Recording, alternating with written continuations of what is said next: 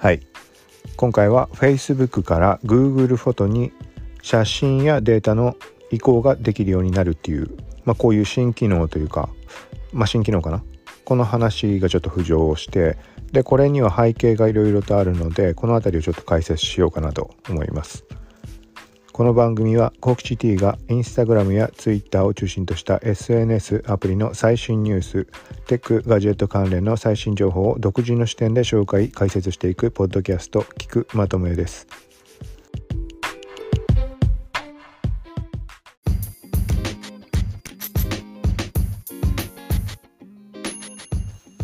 はい。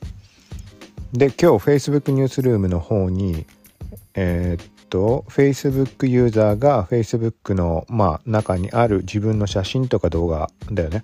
これを Google フォトに移行することができる機能。これを公開したっていうニュースがニュースというかまあリリースが発表されました。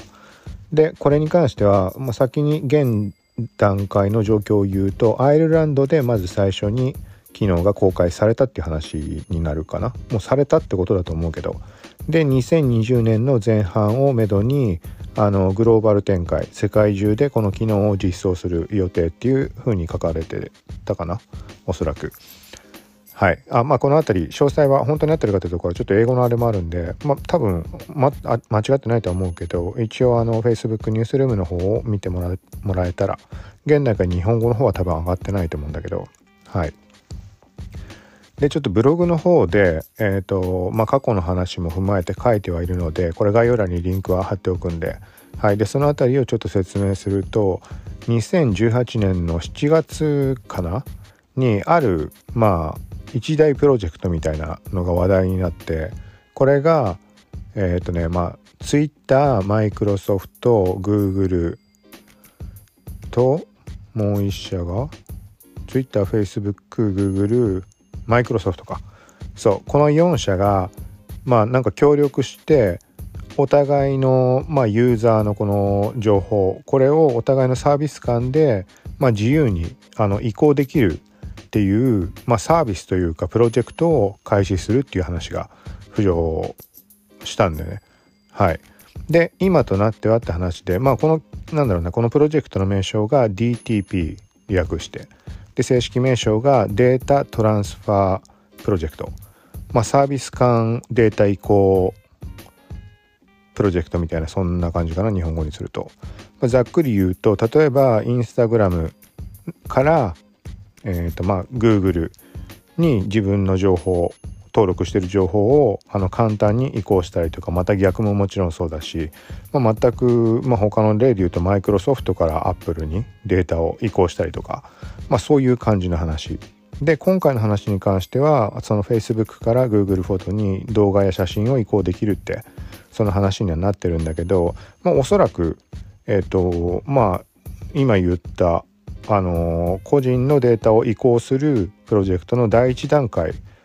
本当に第1弾かは分かんないけど過去にも何個かやってて話上がってないとかまあ俺が目にしてないとかあんまニュースで取り上げられてないだけかもしれないけど、まあ、なんか大きな動きとして今回のまあ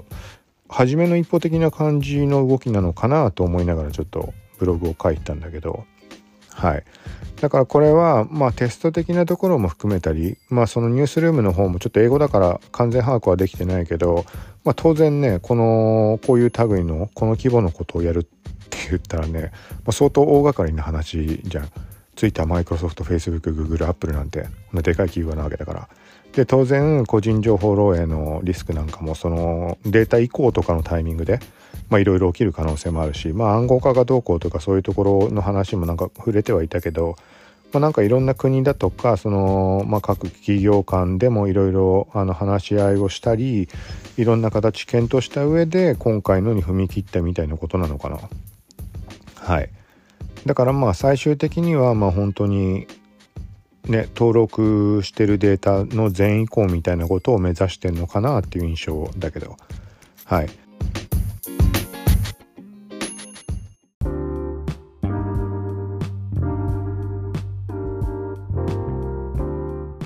でこの DTP っていうデータトランスファープログラムちょっと曖昧な言い方になっちゃうけどオープンソースででこの企画にのっとってその登録データの形式を整えておくことによってあのー、ねお互いがその形式で整えておけばね当然移行する時っていうのユーザーの方はの会員登録データっていうのは簡単にできるじゃん。形式のフォーマットさえ同じであれば。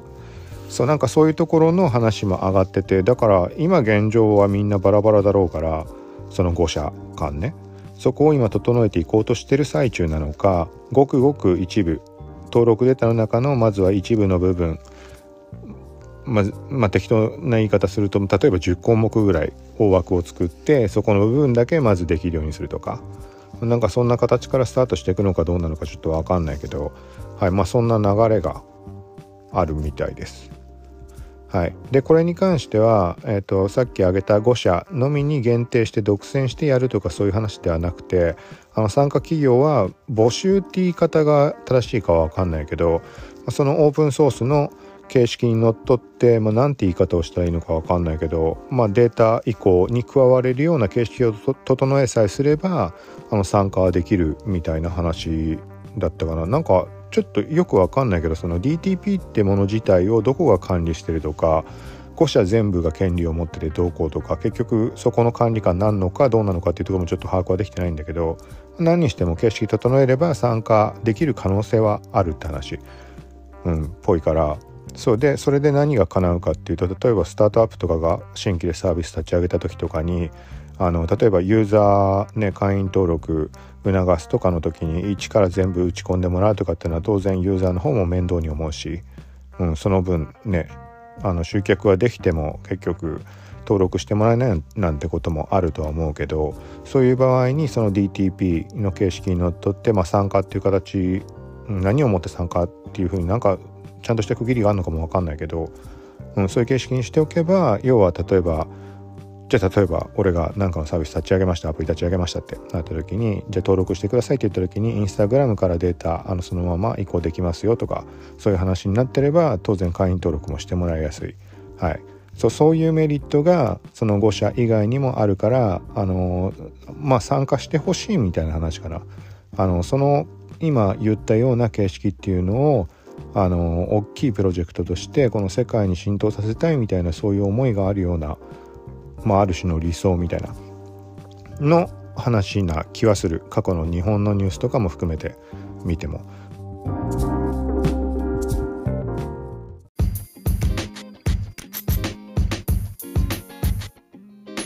まあ、日本国内のニュースってあんまりはっきりしたところってそんなにその件に関して上がってない気がするんだけど2018年の7月にはまあ、最初上がってでその後にアップルが後で加わったっぽいんだけどそれが2019年の7月そこはニュースに上がってたけどまあそれも、まあ、ざっと見た限り細かいとこまで触れてるところはない。ざっくり今俺が話した程度の話ぐらいしか触れてなくて。はい。でこれ今回のこの Facebook から Google フォトに行こうって話に関してはまだ多分どこも取り上げてないニュースなのでまあこれ系 GAFA 系のものとかだとおそらくまあだから早ければ今夜上げるとこもあるかもしれないけど明日には多分ニュース上がるんじゃないかなとだからまあその時にまあいつもながらあの俺がその英語とか曖昧だったりがあるからその時にま答え合わせじゃないけど日本のメディアの情報を見た上でまあ修正なりなんなり加えるつもりなのでまあ、ブログ、まあ、この段階で言っても遅いかもしれないけど、まあ、概要欄にリンク貼っとくけどそこから見る人は一応今の感じを頭に入れてもらってはいあの嘘書いてある可能性もいつもながらあるのではい。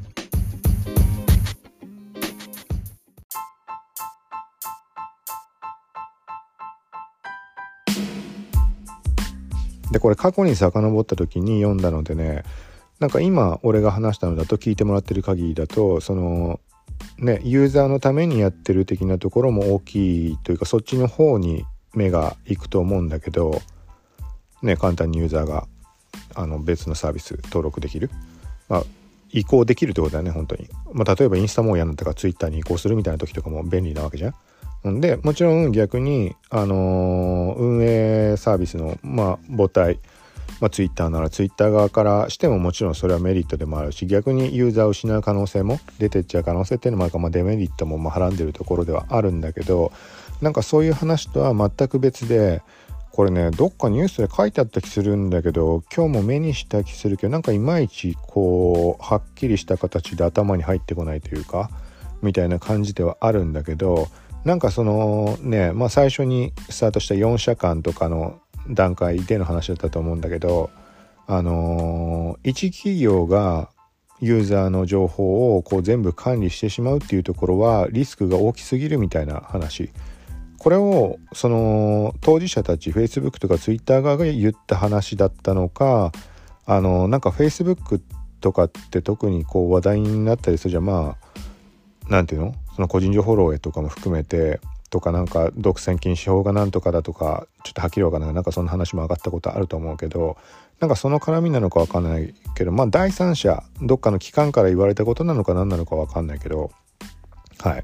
なんかその辺りの絡みがあってその DTP データトランスファープロジェクトっていうのが動き出したみたいな話も目にした記憶があるんだよね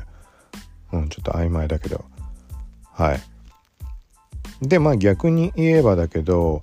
あのー、なんか結局そのじゃあそれができるようになった時って個人情報漏洩ってなった時になんかすごい曖昧な感じになんないかなっていう気がしてちょっとならないというか、まあ、もちろん Facebook にね例えば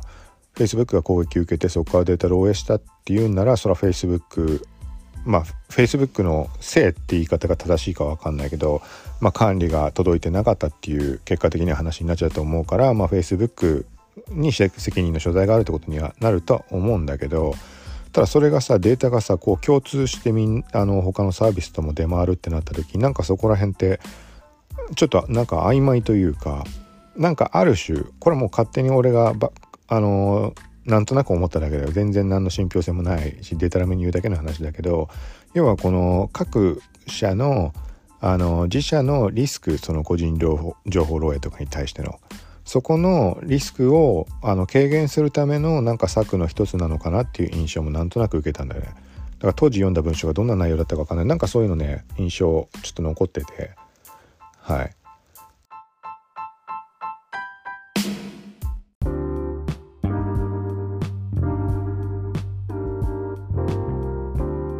でえー、っとなんだっけな。そう特にそのね DTP っていう話が上がった後だったか前だったか分かんないけど、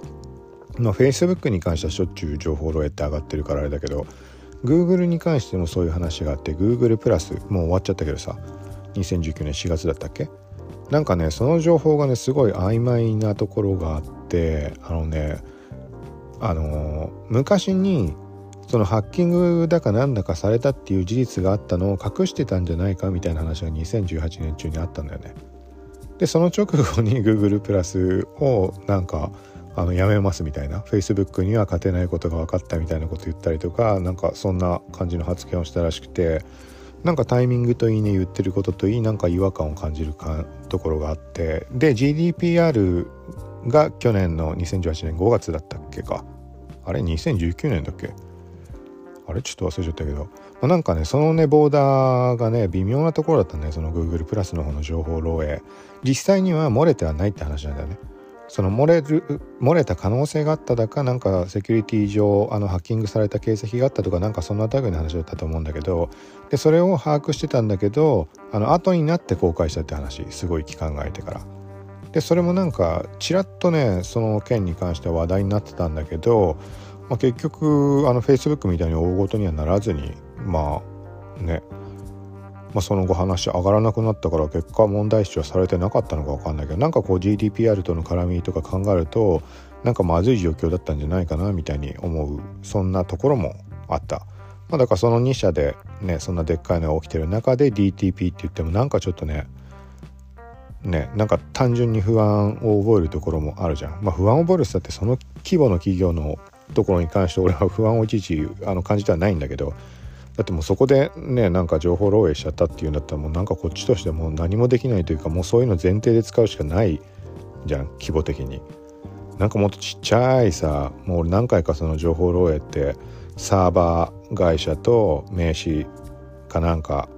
あの注文したとこの会社から漏れたみたいな話がメールで連絡が来てクオカード500円分もらったことがあるんだけどなんかそういうちっちゃい規模のことならなんかねそのサービスを使わなきゃよかったみたいなね自分の選択ミスだとか単純にまあ頭にくるみたいなのも含めてだけどそういう考えに至るけど Facebook、Twitter、Google、Microsoft、Apple の情報漏洩に関してなんかそこもう文句言ってもどうしようもないというかもう使わざるを得ないところでもあるし、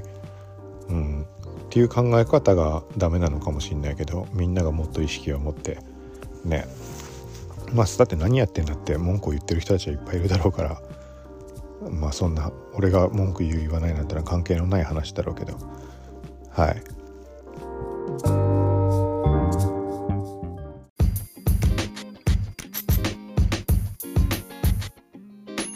まあ、ということでだからセキュリティ的な不安もちょっとなんとなく漠然とあるのかなっていうのとなんかその辺りの思惑も含まれてるんじゃないかなっていうもう完全にもう個人的なあの意見でしかないけど、うん。まあ、さっきも言ったように信憑性もないし。はい。でまあだからその辺りがえー、っとなんだっけな。まあどっちにしてもその2020年前半にまずは Google フォトへ Facebook から移行っていうのは可能になってだからまあね時間の経過とともにその辺りもっと移行できる対象もそうだし逆パターンも Google フォトから Facebook とかもそうだし、まあ、Twitter とかその辺りの話は今回上がってないけど Twitter ってのが絡んでくるとなんか結構大きい気がするんだよな。勝手に個人的な印象だけど。なんかあんまりそういうところから見て Twitter の話ってあんま浮上をしない気がするというか何て言い方していいか分かんないけど。うん。はい。ということでまあ今回は、まあ、Facebook から Google フォトに写真動画の移行ができるっていう話できるようになるって話とプラス DTP データトランスファープロジェクト、まあ、この辺りの話でした。はい。ここに関してはちょっと情報をまあとりあえず明日出てきたらブログ補足とかするっていうのと今後の動きっていうのもちょっと気になるところではあるのでこの点に関してはちょっとブログで、あの情報を随時更新していこうと思うんで。はい。まあこの今今回の件に関してはまあ一つの点では、まあ、より便利な時代が来るっていう話。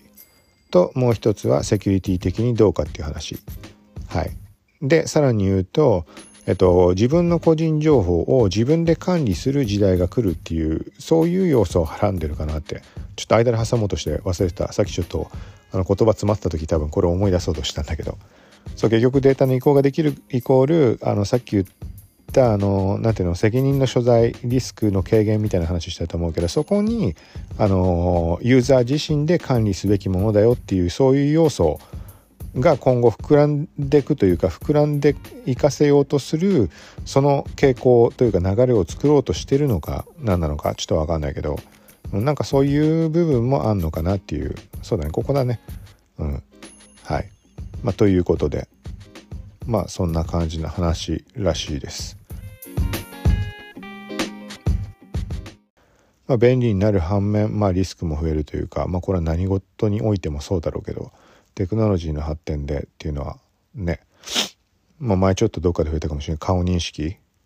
顔認証とかそこら辺もそうだけど。なんか改札もそれになるとか言ってるけど大丈夫かよと思うけど。はい。それデータ漏れた時どうすんの？大丈夫なの？改札のやつ。ね。ってすごい思うけど。名前とか住所とかだけじゃなくてさ顔まで分かっちゃったらさそれこそ例えばさあのオレオレちょっと話し飛んだけどオレオレ詐欺とかさあのまあそういうのにもそうだしあの詐欺の類に関してもあの全然関係ない機関のふりして例えば警察とかのふりして田舎の方とか行ってあの老人の家とか行ってさあの世間話でいろいろ聞くふりしてあの家族構成とか全部調べ上げてそこのデータをどんどんこう転売してって詐欺グループの方の手に渡ってみたいな話あるじゃん。そういう時にそこのデータにプラス顔のさ情報が紛れ込んでっちゃう可能性出てくるじゃん今よりも。まあそういう今言ったみたいな詐欺のレベルでそのハッキング動向っていうのが関わるってことはあんままあ知らないだけであんのかもしれないけどあんまない気がするけど、うん、それがね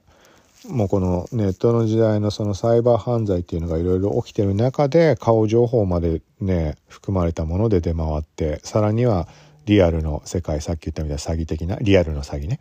とかのとこにまでデータが降りてっちゃうような時代になっておかしくないよね。だって当然それ顔データとさ登録データ紐付けしたデータなんてもちろん高く売れるだろうし、うん、そうそういう不安はすごい強いと思うからどうなんだろうってすごい思うけど、まあ、どっちかっていうともう効率化とかどんどん便利になる便利になるって派ではあるんだけど、まあ、ちょっとセキュリティ絡みちょっとそういうの絡んでくるとちょっと考えちゃうとこはあるかなって。はい。ちょっと話それたけど。はい。ということで今回は以上です。また近いうちポッドキャスト配信していくんでよかったら聞いてください。さようなら。